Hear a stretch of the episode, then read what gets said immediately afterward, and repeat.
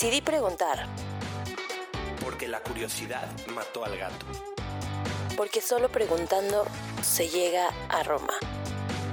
Porque no hay preguntas tontas, hay tontos que no preguntan. Decidí preguntar con Isaac Salame y Natalia Vázquez. Pásele, puede preguntar.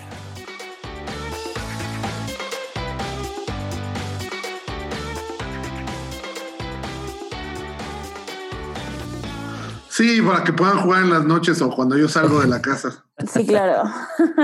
Oh, qué desmadre arman. Exacto.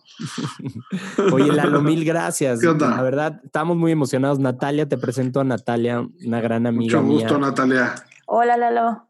muy millennial. Muy Este, millennial. Muy millennial. Tú, tú no viste, tú no viste otro rollo. Pues No, justo estábamos diciendo, yo nací en, el año de que empezó otro Que rollo, empezó. entonces a lo mejor y crecí con eso. En el 95. Sí, en el justo. 95, Muy justamente. bien. Que duró del 95 al 2007. 2007.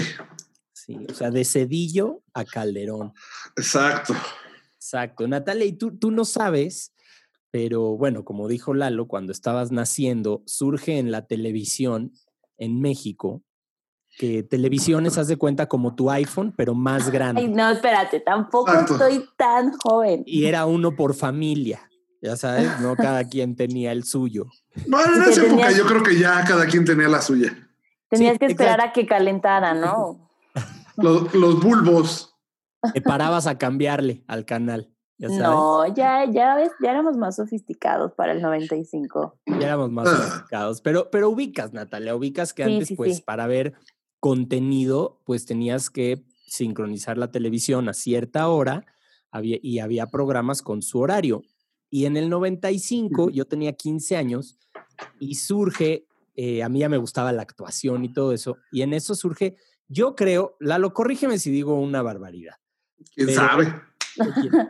El late night show, digamos, este programa que toda la nación ve, otro rollo, otro rollo. Eh, Así fue. yo todavía lo agarré en el 95, porque ahorita nos va a platicar Lalo, le podemos preguntar lo que sea, nos va a contar todos los secretos de otro rollo. Lalo era el productor, sí, Lalo, ese es el título, eras el productor del programa. Sí, junto con Adal y con Jordi éramos los productores del programa y aparte me tocaba dirigirlo. Sí, Oh, que- digamos que Jordi y Adal estaban ahí frente a cámara y tú atrás movías todo el back office, ¿no? Todos los hilos. Sí, y cuando Jordi no estaba a cuadro, él llevaba toda la parte del piso del foro. Es O sea, es- entre los tres hacían todo. Cuando empezamos en Puebla, que fue una historia de, de muy chistosa porque a nosotros nos dan las gracias de Televisa, nos corren. ¿Ya trabajabas en Televisa? No, yo entré a trabajar en Televisa en el 88, amigo. Ah, ok. Es que esa era una pregunta. ¿Cómo empiezas tú en, en todo este show? Pues mira, mi abuelo, que en paz descanse, eh, fue uno de los pioneros de la locución en México. Y entonces, de hecho, de él dicen que hizo el primer comercial de la televisión mexicana, que hizo mi abuelo. Entonces, cuando yo decidí que quería probar en esta vocación, porque me gustaba mucho la televisión, me hizo favor de llevarme a Cablevisión, en esa época, cuando todavía Cablevisión era nada más 12 canales. Y este, y unas vacaciones en el 88, entre cuarto de prepa y quinto de prepa para mí. Ustedes no habían nacido, por lo que acabo de escuchar. este, eh, entré a la- al área de promoción de Cablevisión. Entonces, ¿qué hacía el área de promoción de Cablevisión? Se encargaba de tapar los comerciales gringos, porque antes se transmitían las cadenas, ¿no? ABC, NBC, CBS se transmitían en cablevisión, y- pero no podían salir los comerciales, entonces ellos se encargaban de tapar estos comerciales. Entonces ahí fui a dar yo este, a trabajar en las vacaciones, nada más para que me diera cuenta cómo era el, el ¿Qué edad mundo. tenías, Lalo? 17, Sí, pues sí. 17 años. Y ya nunca salí. ¿No? Me quedé. Adentro. Afortunadamente, después de. Sí, sí, o sea, no fui jalacables, pero sí sirví cafés y, y saqué copias. Pero así conocí todo lo que era Televisa Chapultepec, porque era allá.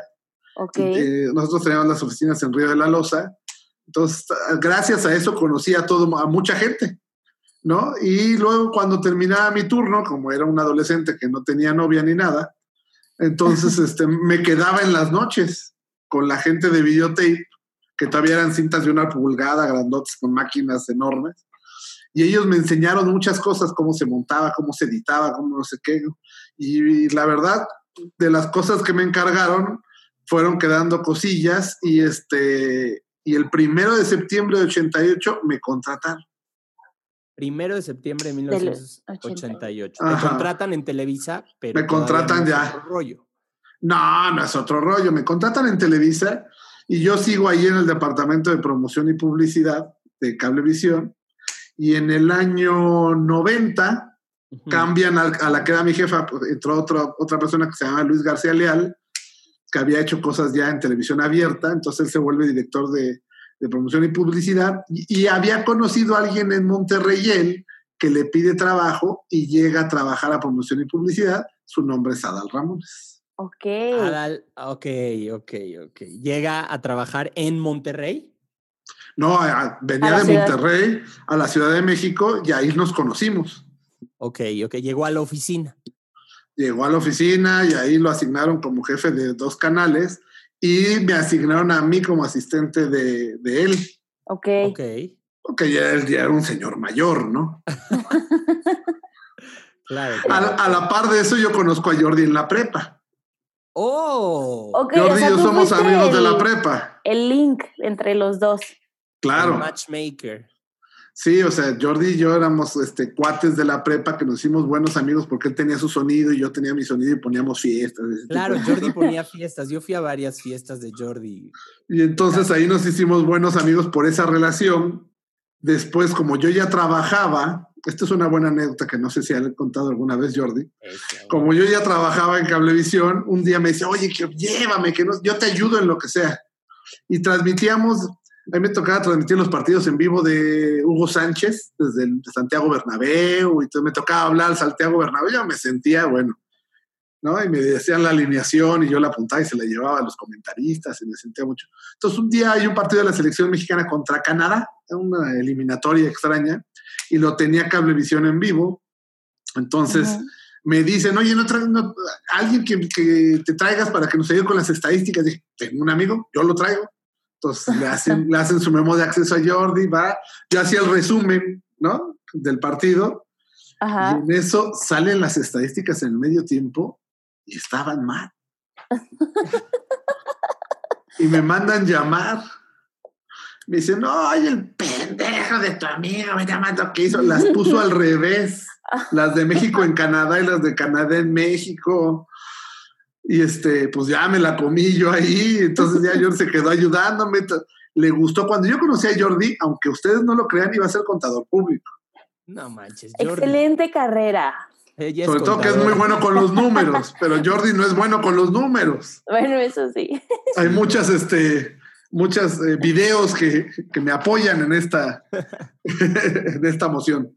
Y entonces, este, pues yo conozco a Adal después, Jordi era mi amigo de toda la vida, desde la escuela, y entonces yo empiezo a trabajar con Adal y era un suplicio, nos llevábamos muy mal.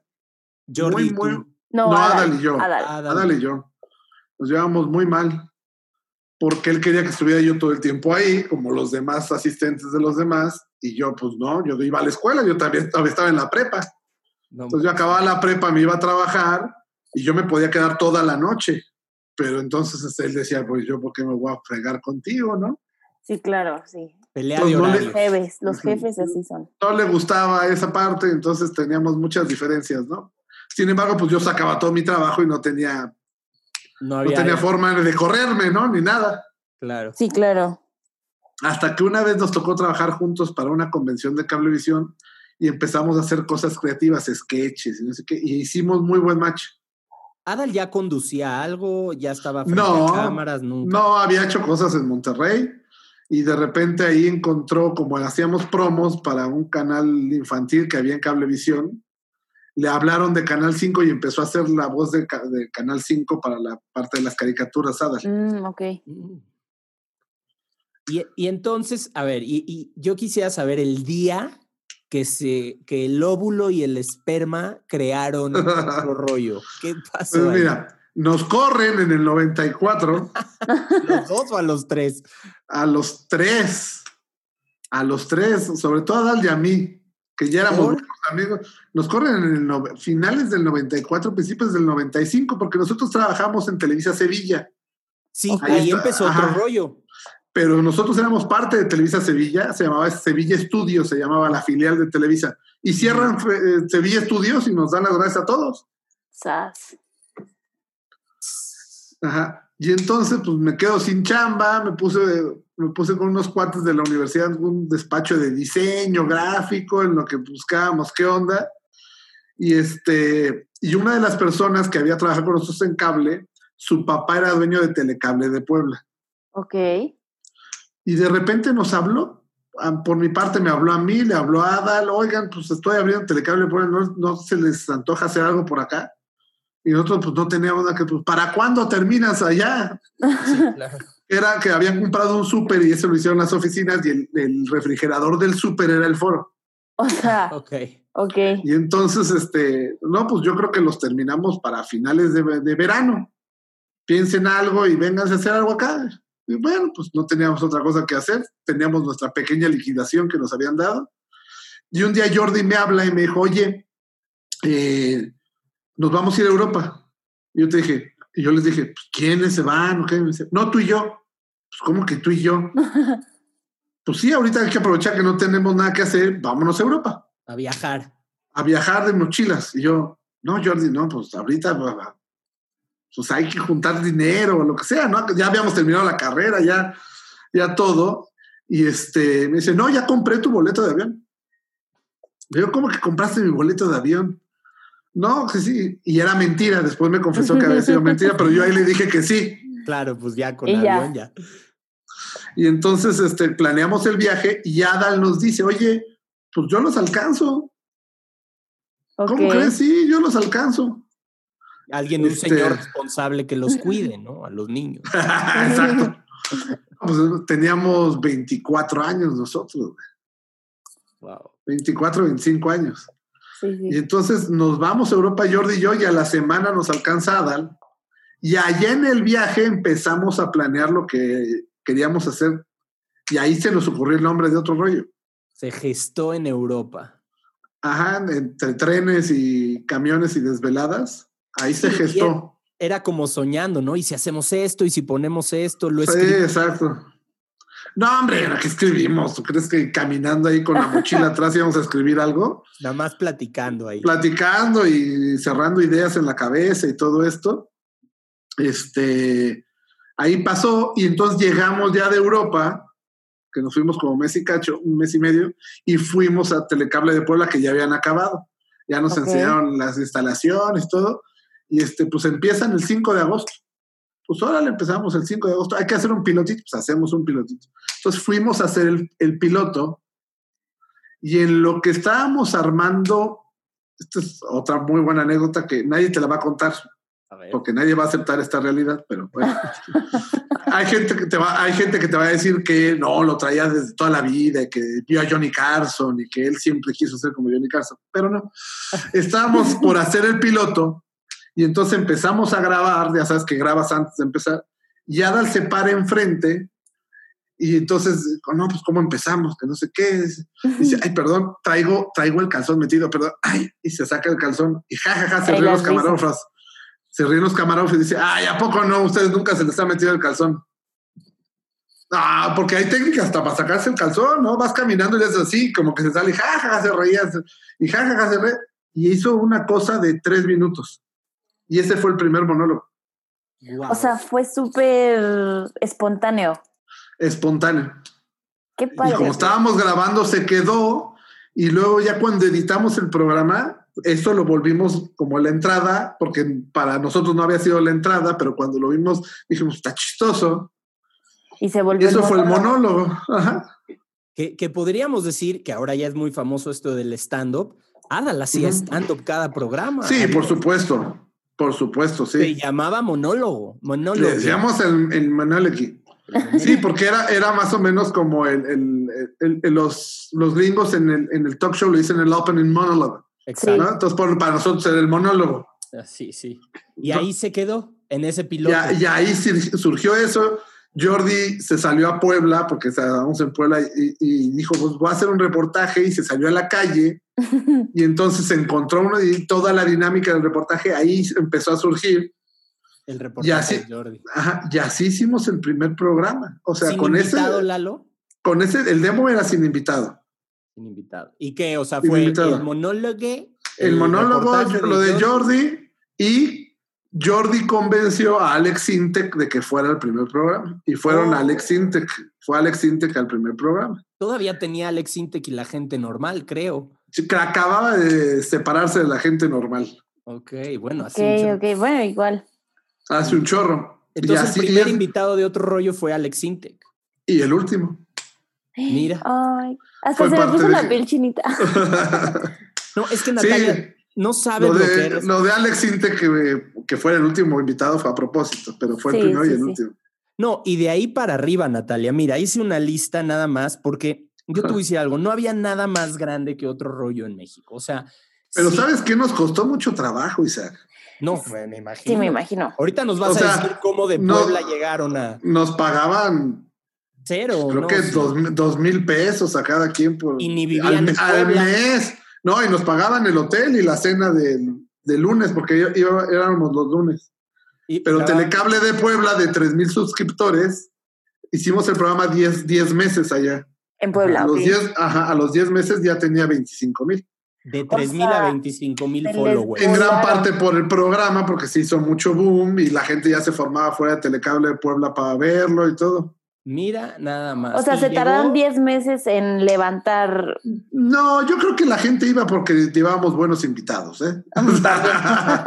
Y de, y de esa Claro. lista que hice, la lo ve esto, nada más. Yo me acuerdo porque yo me hice fan, mi primera vez que fui a otro rollo en vivo fue en Televisa Sevilla y no me acuerdo si fue ahí. Ah, no, ahí vi a Plastilina Mosh. En Televisa Sevilla había Plastilina Mosh. Pero un día, Natalia, te lo juro, vi a Shakira con su mamá. O sea, iba su mamá llevándola de la mano. Y ¿sí su no? papá. Una niña. Ay, su papá y su mamá. Sí, cuando niña, fue su primer disco. Sí, cañoncísimo. Pero Shakira. Bruce- Pero espérate, a Puebla, en Puebla, cuando éramos nadie, ajá. llegó a ir Garibaldi, Café Tacuba, llegó a ir este Benny, llegaron a ir chorro de Oye, la ley. ¿Y cómo, ¿Y cómo le hacían para convencer a talentos? Yo- Jordi convence a quien sea. En serio, o sea, era Wow. magia de Jordi, era muy buen Jordi a- les hablaba y les decía y todo, y las disqueras les gustaba el programa. Los Claro. artistas ca- acababan contentos. Sí. O sea, Y era un programa de una hora y cachito lo que hacíamos en Puebla, tampoco era tanto. Y el foro, a ver si luego nos compartes una foto de ese foro refrigerador, porque En algún lugar debe haber alguna foto de eso. Y, Y luego fueron a este, Sevilla, ¿no? pues mira, a nosotros eh, cuando trabajamos en Televisa Sevilla o en Televisa en Cablevisión, eh, nos gustaba hacer un, hicimos cualquier cantidad de pilotos. Ya nosotros íbamos a poner hasta una aerolínea de la cantidad de pilotos que hicimos. Y este, y un día, ya que estábamos haciendo lo de Puebla, hicimos un demo con lo de Puebla. Y entonces se lo llevó a Dalariana Azcárraga, la, la hermana de Emilio, que en ese momento era directora de, de, de Cablevisión, Ujú. y le dijo, otro piloto. Sí, ya les dije pilotos, no, que no sé qué. Dijo, ve este. Se lo dejamos, se lo dejó Adal y este, ya los dos días habló, dijo, este es el bueno, tráiganselo a México. Uh, ese fue el día. Ajá, y entonces empezamos aquí en Cablevisión, en Unicable, al año. O sea, terminamos 10 meses, tuvimos dos meses para preparar y arrancamos en, arrancamos en Unicable también eh, por agosto. Ok. Empezamos el programa en Unicable un año después, en el 96. Ya con muchos más recursos. Ya con una escenografía y todo, porque hay otra anécdota. Mauricio Castillo empezó a ir a Puebla. Mauricio Mm. Castillo lo invita a Adal porque se conocen, lo invita a Adal. Ay, pues vamos a hacer sketches. y empezamos a hacer dos, dos, tres sketchitos allá afuera de Telecable Puebla, no teníamos más. Y la única otra escenografía que existía en Telecable de Puebla era la del noticiero. Ajá. Ok. Y ahí surgió el flash informativo. El flash de Mauricio Castillo y Adal Ramones. Y Adal Ramones. Mira, Flash informativo. legendario, o sea, era, era firma Ajá. del programa, el flash, flash. Y Este, ahí era- empezó el flash informativo, exactamente, en Puebla. Mira, quiero leer mi lista. Shakira, Venga. Bruce Willis. Una vez fue Bruce Willis. Will Smith, no sé si fue dos veces ese cuate. creo. Dos veces. Britney Spears, Sí, Schwarzenegger, sí. Ana Gabriela Guevara. Ah, ¿verdad? Sí, también, También fue. también fue. Escúchate este, Natalia. Coldplay No, pues sí. estuvo en el programa. Sylvester Stallone, Backstreet Boys, Shakira, ya te lo dije. Una que me interesó mucho, que a lo mejor ahí hay una anécdota buena, fue la de Luis Miguel Lalo. Porque Luis Miguel Sí. fue muy raro porque no fue al programa. Mira, Me- eh, esa es otra, otra anécdota. Digo, te faltaban muchos artistas, afortunadamente que fueron. No, bueno. Pero, pero nosotros, afortunadamente por el éxito que tuvo el programa, mira, para, para empezar, para que tuviéramos un artista internacional, es otra historia también. ¿Cuál fue el primero? El primero fue Alanis Morissette. Uh, ¡Wow! Ajá. Entonces, nosotros estábamos, pues veías este cablevisión y decías, oye, cuando van estos artistas a TV española, ¿por qué en TV española sí canta Britney Spears y aquí en Televisa no canta Britney Spears, no? Ujú, Sí, sí, sí. Entonces, Jordi y yo nos dimos la, la tarea de ir a hablar con todos los directores de las disqueras de México y con los distribuidores de películas. Y les dijimos, oiga, fíjense, aquí está otro rollo. ¿Por qué sí hacen eso allá? Porque no, no, acá es un show, pero ya están viniendo, fue la buena época también donde Ocesa empezó a traer muy buenos artistas, pero ya están viniendo a México, Sí, ya estamos pues, aquí. pues se lo queden en la conferencia de prensa y que hagan otro rollo. No, nosotros así como que, que hagan otro rollo. Ya estaba funcionando muy bien el programa. Pues bueno, déjame ver, vamos a ver qué onda, cómo nos va, que sí, que no. Bueno, gracias a Dios, adiós, adiós, nos despedimos de todos. Y un día nos hablan y dicen, oye, ¿cómo ven a Alanis Morissette? Estaba empezando Alanis Morissette, tampoco era que, No era lo que es la, hoy. que era la es lo que es Alanis. Morissette. Tenía su primer disco, venía a México a hacer un auditorio nacional y nos dijeron que si la queríamos tener, dijimos que por supuesto, Sí, claro. la tuvimos que grabar otro día. Era los otro rollo, el programa. nosotros, ¿no? eh, los martes, los Ah, en martes, vivo, en vivo a las vivo. nueve de la noche. Y Alanis la, la tuvimos que grabar un jueves, un viernes, porque esa noche era su auditorio.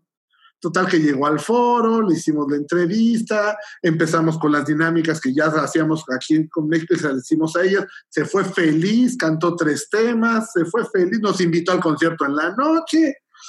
Y, este, y ese, ese punto nos, nos ayudó mucho con la disquera, que era Warner. Ok. Y Warner tenía a Britney, tenía a los Backstreet Boys, y de ahí Sí. empezamos. Como se fue tan contenta y quedó muy bien la disquera con el management gringo, empezaron, empezamos a tener credibilidad ya de que, oye, no, pues este programa ya fue. Es que, y las disqueras nos decían una cosa que pasaba en otro rollo que nosotros nunca nos dimos cuenta, pero nos decían, cuando un artista va al otro, a otro rollo, al otro día se venden discos. Claro. Ya estaban en el 5 en ese entonces. Ya, en Unicable empezamos en el 96 y en Canal 5 en el 99. Ah, Rapidísimo. Sí. Bueno, el 5 de, el 5 de sí, mayo sí. de 99 empezamos. 4 de mayo del 99 en el 5. Sí, eh, ahí ya era un boom. Ahí yo me acuerdo, Lalo, que Ajá. ustedes tenían helicópteros. no, este, nunca lo tuvimos. Bueno, Lo presti- lo- nos lo prestaban. sí, pero ¿quién pedía un helicóptero y se lo daban, güey? O sea, la neta, solo Pues, ustedes. Pues yo creo que ese era el de Televisa y nos cobraban la, la gasolina y, Y el y ese piloto. tipo- y el piloto, pero, pero nos lo prestaban. La verdad, teníamos suerte en eso. Yo, yo quisiera preguntarte, Lalo. Yo creo que ustedes movían los hilos, tenían al país como entretenido todos los martes ahí, toda la semana corría para ver quién iba a estar en otro rollo. ¿Qué responsabilidad social tiene eso? Pues mira, yo creo que ahorita con las redes sociales y como está el mundo actual. Nos hubiéramos dado cuenta de eso inmediatamente, pero en otro rollo teníamos más teléfono y la gente hablaba y dejaba sus recaditos y se los leíamos al artista. No, no, no estábamos, yo creo que nunca estuvimos conscientes Y Claro. así teníamos muy buen rating, pero no teníamos la capacidad de entender las consecuencias que tenía el programa en las casas. Ok. O O sea, si nosotros vivíamos haciendo otro rollo. Sí, Claro. o sea, después nos dimos cuenta de eso, o sea, pero ya hacia, el- hacia el final del programa y por las fechas que llegó a hacer Adal de monólogos en toda la República, y después empezamos a salir a- al extranjero donde también veían mucho el programa, en todo Centro y Sudamérica nos, nos veían mucho otro rollo en las repeticiones, los, ellos lo veían los sábados. ¿no? Y nos decían, no, es que acá en Colombia no salimos los sábados hasta que no acabe otro rollo, no nos vamos de, de reventón y este tipo de cosas, ¿no? Pero no, nunca, no te puedo decir cuál era la responsabilidad social que teníamos, porque nunca fuimos conscientes de ella, afortunadamente, ¿Por qué? porque nunca nos limitamos. Claro. Y eso también nos, nos hizo que tuviéramos muchos errores, ¿no? Y que la regáramos. Y a mí me corrieron un día de Televisa porque Adal dijo una tontería. Cosas así, amigo. O sea, hay muchas, muchas anécdotas. Y, y eso, y eso queremos, porque yo me acuerdo, o sea, el, el miércoles en la mañana en la escuela era, eran trending topic en toda la, la juventud, o sea, o, o digo yo, todos, o, o digo yo, eh, la gorra, todos, la gorra, o sea, todo era trending topic en, eh, en otro rollo. Yo me acuerdo que mi, eh, mis amigos y yo éramos unos fans, híjole, cómo conseguíamos boletos para estar, fuimos de público miles de veces.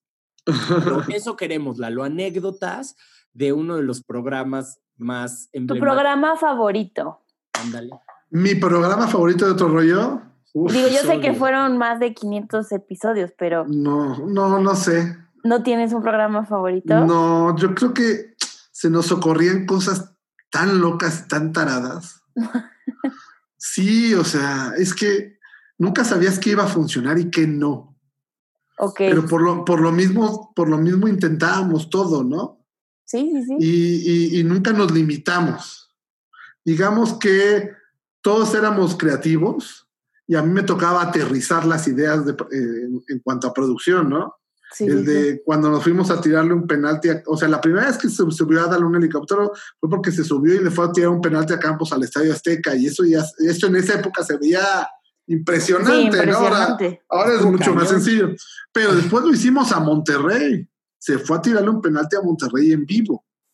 Entonces Sí. era, era conseguir los aviones, los helicópteros, las microondas, no sé qué. habla- Fuimos a Monterrey, a Televisa Monterrey a cuadrar todo. Fuimos al estadio, cómo se iba a ir, no sé qué, no sé cuánto. Entonces Adal empezó el programa aquí, después se subió al helicóptero, lo fuimos llevando en vivo desde el helicóptero, se bajó en el, en el aeropuerto y teníamos otra microonda Otro en, el aeropuerto esperando que Adal llegara. Teníamos un avión de Magni Charters, nada más solo para que llevara a Adal al, a Monterrey. Entonces lo dejamos en, en la puerta, se cerró la puerta, vimos cómo despegó el avión y seguimos el programa aquí. Aquí siguieron la hora y media que. Aquí bueno, seguimos una- la hora, es La una, hora. hora. una hora y cachito. Entonces, es- este, hicimos todo este rollo de, no me acuerdo quién está aquí, de musical, y el reportaje de Jordi, y el sketch y todo, y luego vimos con otra unidad en el Cuando aeropuerto de Monterrey, cuando llegó el avión, se bajó del, del avión, lo entrevistaron ahí y se subió a un helicóptero y se vimos cómo se fue el helicóptero. Hicimos otra cosa aquí y luego había otra unidad en el estadio de los Tigres y vimos cómo bajó el helicóptero al centro del estadio, se bajó Adal, le tiró los penales a Campos, le metió uno, falló dos, se subió a una camioneta y se fue a Televisa Monterrey y después me enlacé a Televisa Monterrey y entrevistó al Piporro. Y allá acabó el programa, En vivo. en vivo. No manches. No manches. El, el reto de grabar en vivo a mí se me hace eh, aterrador. O sea, eh, digo, ahorita que, que trabajamos en Me Caigo, que parece en vivo, la verdad. O sea, Lo hemos, el- lo hemos hecho en vivo. Sí, o sea, parece que, que- que lo grabaste en vivo, pero, pero en otro rollo sí, lo que pasaba se veía. Yo me acuerdo una vez que le pegaron a Adal, si no mal recuerdo.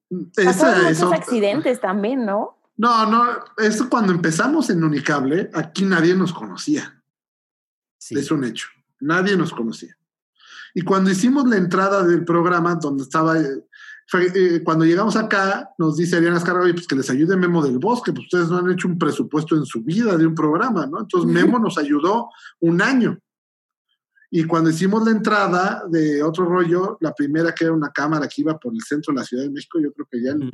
Nadie se acuerda de eso, pero bueno. Hay un tipo que, se, que, está, que dice, me voy a tirar, que se iba a suicidar. La cámara lo ve y se sigue. Y ese era un doble de cine. Y cuando grabamos la entrada, dijo, deberíamos hacer algo con dobles de cine. Y entonces ahí salió la idea. Ada la armó, la verdad, de que pues que sea un, un, un, este, un cuate que, nos- que me golpee con una cosa de azúcar. Entonces se volvió el reportaje de Jordi, que era un poeta, que no sé qué, no sé cuál. Se burlaban de él Exacto. y, y él le, le reventaba el florero a Adal, ¿no? Ok. Sí, sí me Entonces, acuerdo. pero- Y entonces ya estaba todo armado. Se ensayó. Y entonces, No le- entonces el, el- el poeta le pegaba a Adal con el florero. Adal le hacía así. revienta en la cara. Ajá. Sí, se le- Jordi lo agarraba y le decía, ¿qué te pasa? ¿Qué?" Y entraba a producción y se lo llevaba. Y cuando se iba, le dijo, pues déjenme, este güey se pasó. Y fue el primer güey que se dijo en la televisión mexicana. Wow. Historia. Lo ensayamos y cuando se hace, ya con el público, todo que nadie sabía, le revienta y los de producción se meten antes de que Jordi lo agarrara. O sea, ya no, ya no salió, ¿no? Como, como se había ensayado, salió. Yo creo que salió mejor porque la gente se lo creyó. No, no, Entonces- increíble. Se ve que se lo lleva en la cámara portátil, ya sabía hasta dónde llevárselo. Y cuando dice, este güey, hombre, que no sé qué, salió un, un cuadro como de- antiguo que decía, este, otro rollo, continuamos, fijo. Ok. 10 segundos. Como lo de- dejamos, así como que algo pasó y metieron un, un cartón Ah, muy de Stay Tuned, muy gringo, pero decía otro rollo, continuamos. Y se oía, lo dejamos 10 segundos y entonces fue a corte de comercial. No, pues volviste. Tan la gente se lo creyó que Ariana Azcárraga habló, así, oye, ¿cómo que golpearon nada? Me acaban de decir que golpearon nada. Le tuvimos que explicar que era una broma, pero, pero sí, mucha gente es, acaban de madrearse un güey en la televisión, cámbiale. Cámbiale, cámbiale. Y, y nos funcionó. No, al, bueno, final, al final del programa volvió a entrar el poeta y ya se dijo que, que era sido una broma, pero ya la gente ya no vio esa parte. No, Sí, claro, hoy ya en se día, si lo quedaron con buscas en eso. YouTube, este, sale como le pegan a Adal todavía. Yo no Exacto. sabía, fíjate. Yo todavía no sabía. Yo me acuerdo de dos cosas. Cuando le pegaron a Adal y una vez que se quemó o algo así. La quemada sí, Sí, fue. la quemada esa sí fue. la quemada muy- fue, te- fue terrible porque hicimos una dinámica, muchas, hicimos muchas este, uniones con programas de Televisa, ¿no? Que necesitaban promoción y entonces nos aguantaban y, por ejemplo, hicimos, nos cambiamos de foro, nos cambiábamos de foro en vivo y entonces una vez fueron con Regil y jugaban 100 mexicanos, dijeron. Ok. Y luego ya, y en ese momento se cambiaron a los foros de al lado, que es donde estaba el programa de Reto Burundis, Ajá. que era un programa como Yo de chavos, de pero Reto con botarga- botargas grandes. Sí, y sí, traíamos a Enrique Iglesias. Mira. Estaba Enrique Iglesias. Entonces jugaron con a taparse los ojos y tenían que tirar con una pelota unas botargas que estaban ahí. Y Enrique Iglesias perdió. Y le tocaba que le explotara, que le tiraran harina. Entonces Ada le dice, no, no, no, de que yo me rifo por ti, no te preocupes. Lo que nunca supimos es que la producción dijo, hay que aprovechar porque nos van a dar promoción. Y tenía un chispazo en, en- en lo que detonaba que se abrían Ajá. las compuertas y caía la harina. Le pusieron tres chispazos en lugar de uno, para que se viera más más fuerte y lo que hizo fue que el chispazo prendió la harina. La prendió. Y, y Y lo cayó. que le cayó fue un baño de fuego a Adal encima. Oye, pero ¿y eso Que fue si en no ha vivo? traído la en vivo, que si no ha traído la gorra, este, quema. se quema todo. La visera de la gorra le detuvo todo el calor y hizo que nada más se le quemara la punta de la nariz y aquí. Y las manos. Sí, sí, sí. Cuando pasó eso, nos vamos a corte. Todavía Adal llega a mandar a corte, si ven el video, y ya no regresa. Lo que pasó en el corte fue que llegaron los paramédicos y Adal se- le estaba eh, Quemando la la, quemada. Y Bilú, que tú conoces muy bien a Bilú, que es la productora asociada ahora de Me Caigo de, de Risa, antes era mi asistente de dirección, y ella fue paramédico. Entonces, cuando, ella, cuando ella sale y ve que los paramédicos no saben qué hacer, les quita una bolsa de suero y se la rocía a Adal en, en la cara y en las manos. Y eso le detuvo la quemada. Órale. El agua. Le salvó la cara a Bilú a Adal Ramones. ¿Sí? Y Literal. las manos. Y a Enrique Y- Iglesias, Adal se la salvó. Exacto. Ah, pues Imagínate sí, hubiéramos iba- quemado a Enrique Iglesias, güey. No No, manches. y sin gorra, güey. Ahí sí Exacto.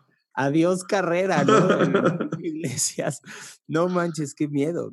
Presidentes, Lalo, políticos pasaron por el Políticos, cuando empieza la elección del 2000, nosotros vamos y preguntamos que nos gustaría tener a los, a los políticos, ¿A los candidatos? a los candidatos en el programa.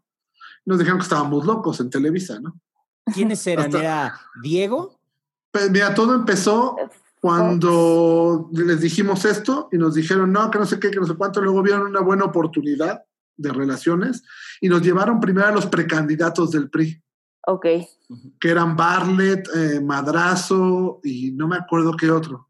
Fueron a un programa los tres y se hizo un boom con eso, porque a Ada se los cotorreó.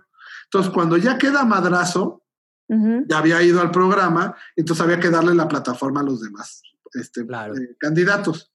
Uno era este Cuauhtémoc Cárdenas, Y Ah, Fox. Fox y este eh, Rincón Gallardo. Entonces fue Rincón Gallardo, fue Fox.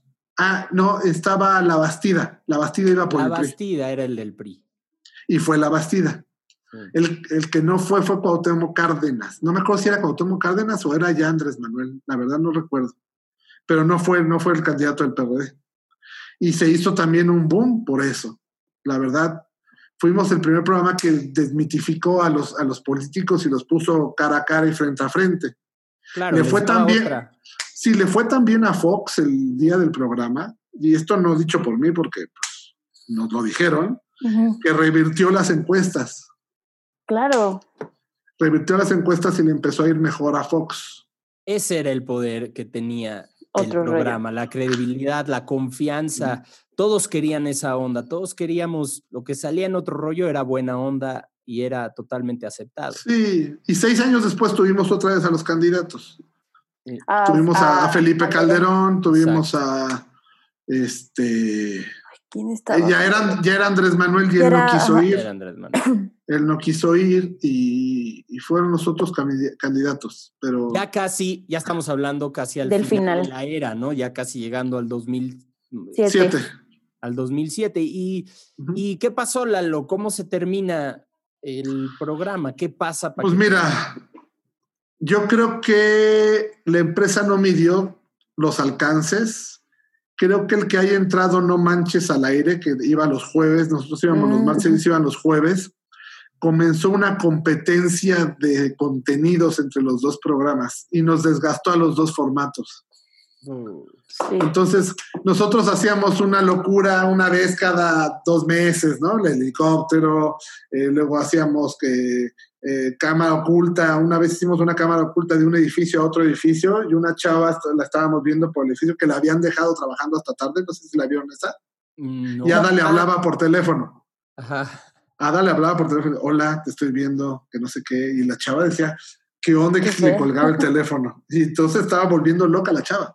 Hasta que Ada le dijo, asómate a la ventana, estoy aquí afuera de la ventana. Entonces, vienes de azul con no sé qué, no sé cuánto, hasta que le, le revelamos que era la broma y entró toda la, la oficina y luego la llevaron al programa y este, o sea, empezamos a hacer ese tipo de dinámicas que eran, que se veían padres, que, que se nos ocurrían, los, los Vasquez Boys y todo esto, y Ujú. lo hacíamos, lo hacíamos este, bastante medido, de vez en cuando, y cuando entró No Manches empezó a hacer ese tipo de cosas, y entonces volvió un rollo de desgaste, porque entonces hay que hacer una y hay que hacer Como otra. ahora le no es- llaman el clickbait, ¿no? Que en YouTube Ajá, quien haga la cosa más loca es quien tiene más vistas y pues obviamente exacto. están haciendo ya les pusieron competencia. en la- en- Pero no es que no, es ni siquiera una competencia, porque en Estados Unidos sobreviven todos, ¿no? Eso sí. y- Cada, cada conductor tiene su perfil y todo, pero ya empezó, lo que cuando empezó No Manches eh, tenía un perfil, pero cuando empezó a hacer el tipo de dinámicas de otro rollo,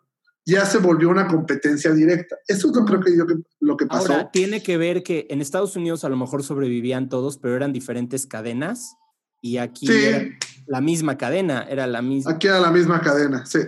Exacto, ¿no?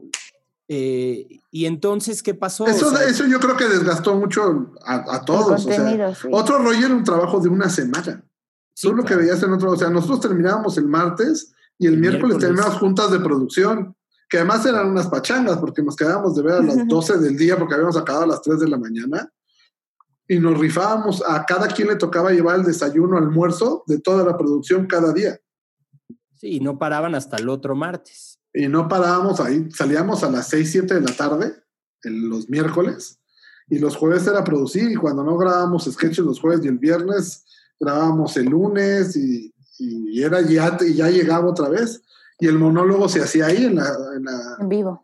en la junta de producción. Ok. Decíamos el tema, dábamos las ideas, ¿no? Que si es del baño, ¿no? Cada quien decía, no, pues yo una vez me metí al baño y el de al lado se me quedaba viendo y es muy incómodo y no sé qué. Y Jalife, que tuvimos a los dos hermanos Jalife, Gerard y, este, y Mau. Mauricio, empezó Mauricio, acabó Gerard, eran los, era nada más era nuestro único y escritor. No había más escritores en otro rollo. Ellos hacían el stand Ey, uno, uno. uno. Cuando se fue Mauricio entró Gerard, pero siempre tuvimos un solo escritor para monólogo y sketches. Mira nomás. Y nosotros dábamos todas las ideas y él le daba forma. Ok. Y luego ya el martes, en el camerino de Adal, como a las 6 de la tarde, entrábamos al aire a las 9, leíamos todos el monólogo y le quitábamos y le poníamos y, lo, y se pulía el- el- los cinco puntos y todo esto. Se cargaba en el pronte y luego ya Adal lo crecía en vivo. Todo salía en Qué vivo, ¿verdad? No había ensayo. Digo, leían y todo, pero no. Leíamos y todo. De repente se ensayaban cosas como lo del botellazo, si íbamos a, a meter este, algo, se ensayaba cómo entraba, cómo salía. Yo, yo armaba los musicales también, la iluminación, canción por canción. Lo hacíamos, o sea, tratábamos de hacer un programa completo. Y pues me imagino que fue difícil ya el, el después, fin. 2007, decir, híjole, pues creo que ya, eh, ya ahí muere. ¿Quién decidió? Pues mira, yo, yo creo que lo, lo decidió Adal. Adal, Adal dijo, ya estoy cansado. Empezaban las series, se iban a hacer series y Adal le aceptaron la de ¿y ahora qué hago? Que era una, supuestamente la vida de él y de Jalifa y de todos ellos, que realmente yo creo que estuvo mal planteada porque nadie, nadie creía que Adal pudiera tener esos toques de humor que para hacer toques de humor tienes que llegar a ser absurdo, ¿no? En la vida y entonces creo que estuvo mal planteada, pero nosotros terminamos otro rollo y ya estábamos haciendo la serie. Entonces creíamos que de ahí nos íbamos a seguir, realmente no, no, no fue así. No, así. Yo, yo creo que fue un error. Yo creo que si lo hubiéramos seguido haciendo, probablemente seguiríamos al aire. ¿Y planes Pero- para retomar otro rollo? Está Pues mira, ya. yo creo que, quién sabe. ¿Quién sabe? No, pero si no hubiéramos te- terminado otro rollo, yo no hubiera hecho tantas cosas que hice ya después, ¿no? Sí, claro. No, pues sí, es que eh, eh, te digo, fue, fue un programa legendario que a todos nos tocó todo. Tú sabes de qué se trata, Natalia, y naciste cuando empezó, o sea. Sí, pero sí me tocó por lo menos, o sea, ya que tenía 10 años, pues sí, le, ya le, le entendía. Y, y en mi casa lo veían, o sea, no era tan ajeno a, a mi... a mi Claro. vida. digo, igual no entendía todo, pero sí, sí, sí fue parte. todos los veían. Yo creo que tenía más rating que, bueno, el Canal 2 era el mero chipocludo, pero el martes... Sí le llegábamos a ganar a López Dóriga en esa época. es- Y luego nos tocaba que en Canal 5 metían las coberturas de los mundiales y de las Sí. Olimpiadas. Entonces, en la, no me acuerdo si en qué Olimpiada fue o en qué. No, fue, no me acuerdo si fue en el 98 98. o ya 2002, en un mundial o en el 2000.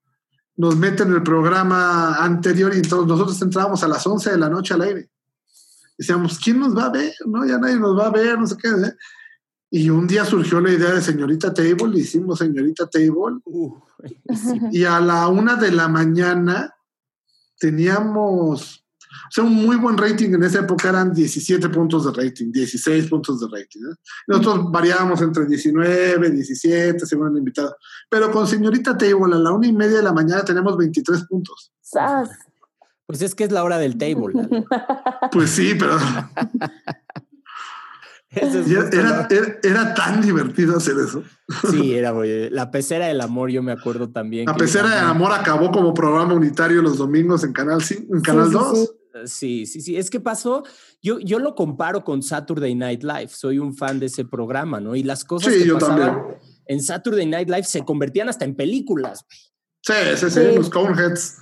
Y aquí también, o sea, aquí el, el- el flash informativo creo que ahora se replica y se replica y se replica, este, y muchas otras cosas que, que otro rollo nos dio a, a todos como jóvenes, porque, pues sí, nos Sí. marcó, era, era lo que, era, era el trending topic, o sea, era del... Hace cuatro años se hizo un intento de regreso con nada en el show, que hicimos 15 capítulos, pero yo creo que estaba mal programado, era los sábados a las 11 de la noche. Está complicado ese horario. No, no hubo forma de que amarrara. y Empezamos cada 15 días. Sí, es que como la... Y tenía, la- tenía la esencia de otro rollo, ¿eh? Sí tenía Claro. la esencia de otro rollo, pero ya no, no estábamos bien programados. eh, yo creo que ni en la vida, ni en, este, ni, en el, ni en el horario, ni en el canal. Nunca fuimos un programa de Canal 2. Mira, de lo bueno poco, y esto no fue poco, fueron No, 12 años. 12 años de, de- fue, es toda una Sí. generación realmente este, eh, que nos tocó. Yo aprovecho, este, eh, es un privilegio, Lalo, conocerte y trabajar contigo, es guau, o sea, es- desde entonces era un gran sueño, pero agradecerte porque, como tú bien dijiste, no sabías lo que repercutía lo que hacían en nuestras casas y en nuestras vidas no. no tenías ni idea, pero era, era No. muy importante para nosotros. Muy importante. Yo me acuerdo una vez, tengo una anécdota de eh, cuando entré al CEA de Televisa, pues ya te daban tu gafete, que no era nada electrónico, güey. Podrías, podías hacerlo en tu impresora facilísimo. Lo indicabas en la papelería. Pero pues Sí. yo estaba en el CEA.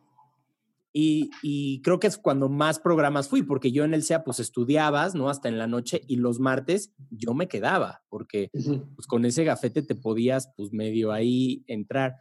Y a más de un programa, me acuerdo perfecto, Lalo, me colaba porque no tenía yo permitido entrar a los pasillos y así, ni, tampoco al público, porque no estaba registrado como público. Yo me colaba, me ponía mi gafete, encontraba un spot para quedarme parado sin moverme y ahí me quedaba todo el programa.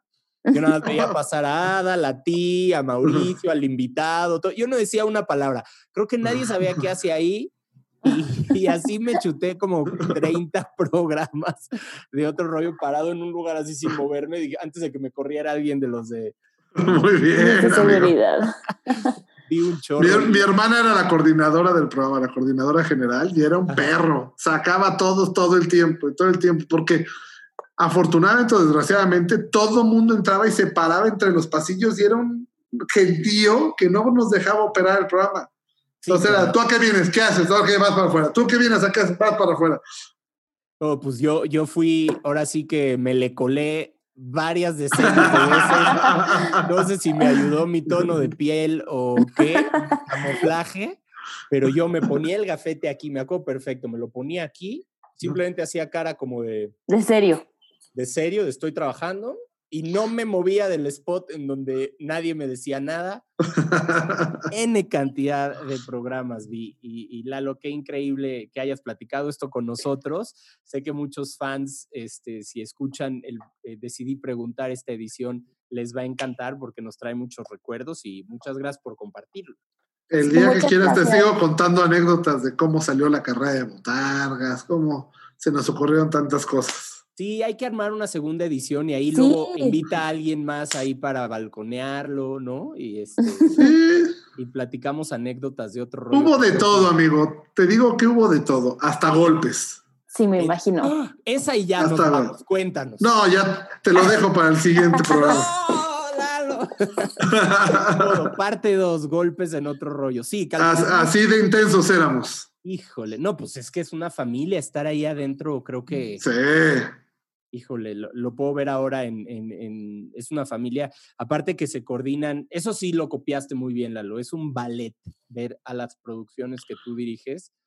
Eh, es un ballet, es perfecto, porque el, el margen de error es muy pequeño, más en vivo. Más en vivo. Exacto, exacto. Sí, Yo creo que cuando, cuando puedes hacer un programa en vivo, puedes hacer cualquier otro tipo de programa. Sí. cualquier otra cosa. Sí. Pues Lalo, Sí. muchas gracias por estar en Gracias a ustedes. Gracias, gracias, Lalo. gracias de verdad. Pendiente Aquí estoy para la- edición. Para la segunda, la tercera y la cuarta, si quieren. Excelente, excelente. Manden sus preguntas y si puedo las respondo todas. Ándale, Súper. Sí, sí, sí. Manden sus preguntas a Decidí Preguntar en Instagram. Ahí tenemos nuestro inbox Sí. abierto para todos. Todo lo que quieran saber de otro rollo y no se habían atrevido a preguntar. Exacto, Súper. tendremos muchos interesados. Amigos de Decidí Preguntar, muchísimas gracias por escucharnos. Síganos en redes, arroba Decidí Preguntar. eh, sigan a Lalo. Mira, Insta, no, otro rollo no tiene Instagram, ¿va? No, nunca tuvo nada. Nunca tuvo Hace nada. poco se hizo este eh, trending una historia de una chava que tenía un blog. No sé si lo sí, vieron, sí, ¿no? lo leí. Lo una leí chava una que tenía un sé. blog. Ella era fanática de, de Adal Ramones y bueno, y de otro rollo, y tenía un, un blog y que le hicieron bajar el blog y no sé qué, y, y Ay, salió a pues contar su historia hace poquito Sí, creo que hizo un MySpace ahí y lo- se lo bajaron. y se lo bajaron. Oye, qué mala onda. Pero bueno, YouTube, ahí pueden verlo. Para los que no tienen ni idea de qué hablamos, pongan otro rollo en YouTube y encontrarán mil Muchísimas cosas. y muchísimas cosas. Pues bueno, terminamos esta edición. Gracias, Nat. Gracias, Isaac. Gracias, Lalo. Y Gracias, Lalo. nos vemos la próxima semana. Nos vemos. Bye.